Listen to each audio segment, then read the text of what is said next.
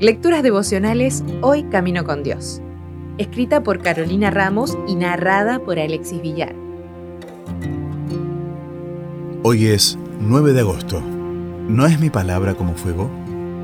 ¿No es mi palabra como fuego, dice Jehová, y como martillo que quebranta la piedra? Jeremías 23:29. En un artículo de la BBC se mencionaba que las mujeres usan alrededor de 20.000 palabras por día y los hombres unas 7.000. Aunque en estudios posteriores se demostró que tanto hombres como mujeres pronunciaban casi la misma cantidad de palabras por día. Por muchos años, esa guerra de los sexos mantuvo a varios científicos ocupados en identificar las diferencias o similitudes en la forma del lenguaje y comunicación.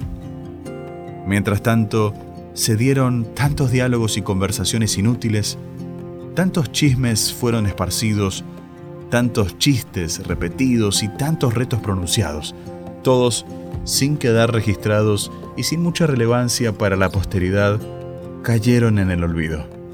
Independientemente de la veracidad de estos estudios, podemos notar, sin miedo a equivocarnos, que muchas de las palabras de los seres humanos son totalmente vanas e innecesarias.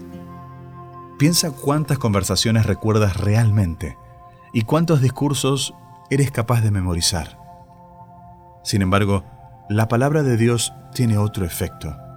No solo atraviesa edades, sino que atraviesa corazones. Es como un fuego y como un martillo. Ambos elementos tienen un poder que nos supera y son un buen ejemplo del poder que Dios ejerce también con su palabra en nuestra vida. El profeta Jeremías, que comparte esta pregunta de hoy, fue quien dijo, no me acordaré más de él, ni hablaré más en su nombre. No obstante, había en mi corazón como un fuego ardiente metido en mis huesos. Traté de sufrirlo y no pude. Así como Jeremías, muchos pastores y ministros han pasado por la prueba de tener un mensaje para compartir que es más fuerte que ellos y que muchas veces no encuentra cabida en el corazón de las personas. Con mucha oración preparan sermones, dan palabras de ánimo y acompañan a los miembros de iglesia y a los interesados en los momentos de mayor aflicción. Hoy te invito a que ores por ellos, que cumplen este sagrado cometido. Ellos tienen un mensaje poderoso para compartir que pueden no caer en el olvido. Y hoy tú tienes una oración poderosa que elevar en su favor para que la palabra de Dios cumpla su propósito y llegue a cada corazón.